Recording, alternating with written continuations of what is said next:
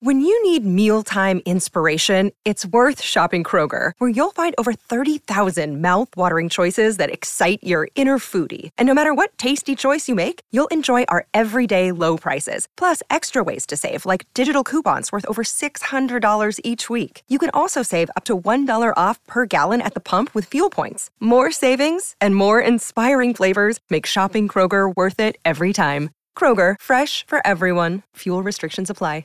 Another day is here, and you're ready for it. What to wear? Check. Breakfast, lunch, and dinner? Check. Planning for what's next and how to save for it? That's where Bank of America can help. For your financial to dos, Bank of America has experts ready to help get you closer to your goals. Get started at one of our local financial centers or 24-7 in our mobile banking app. Find a location near you at bankofamerica.com slash talk to us. What would you like the power to do? Mobile banking requires downloading the app and is only available for select devices. Message and data rates may apply. Bank of America and a member FDIC. Pourquoi certaines séries sont-elles adaptées au cinéma Merci d'avoir posé la question.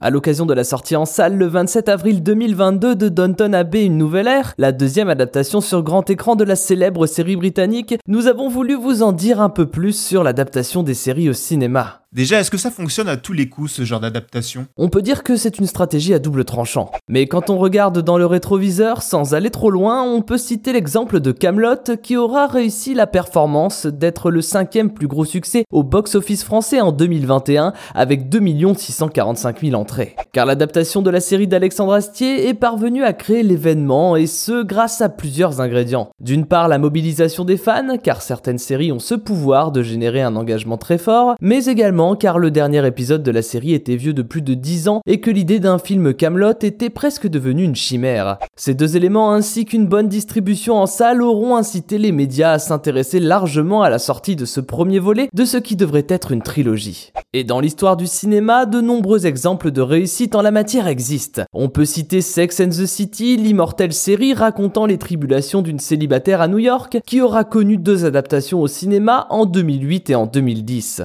Deux films recevant des critiques plus que mitigées mais aux succès commerciaux énormes, rapportant respectivement 418 et 294 millions de dollars au box-office.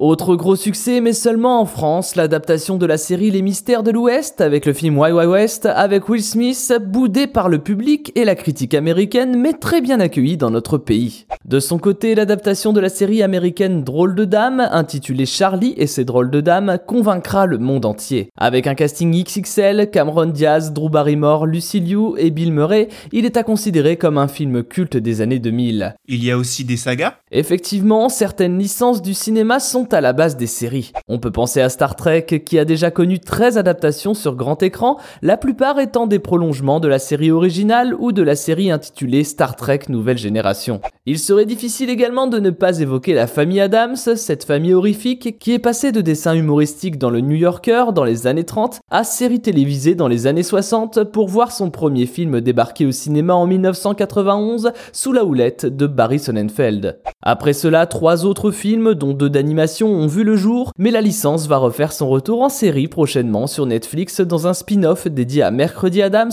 chapeauté par Tim Burton. Évidemment, il faut aussi mettre en avant Mission Impossible et ses huit films avec Tom Cruise en vedette, qui, certains ne le savent peut-être pas, est également un portage au cinéma de la série télévisée aux 171 épisodes diffusés entre 1966 et 1973 avec Peter Horness au casting. Et si l'adaptation de séries sur grand écran reste relativement rare, de temps à autre un film de ce type réussit à créer l'événement, comme très probablement le Downton Abbey qui débarque en salle.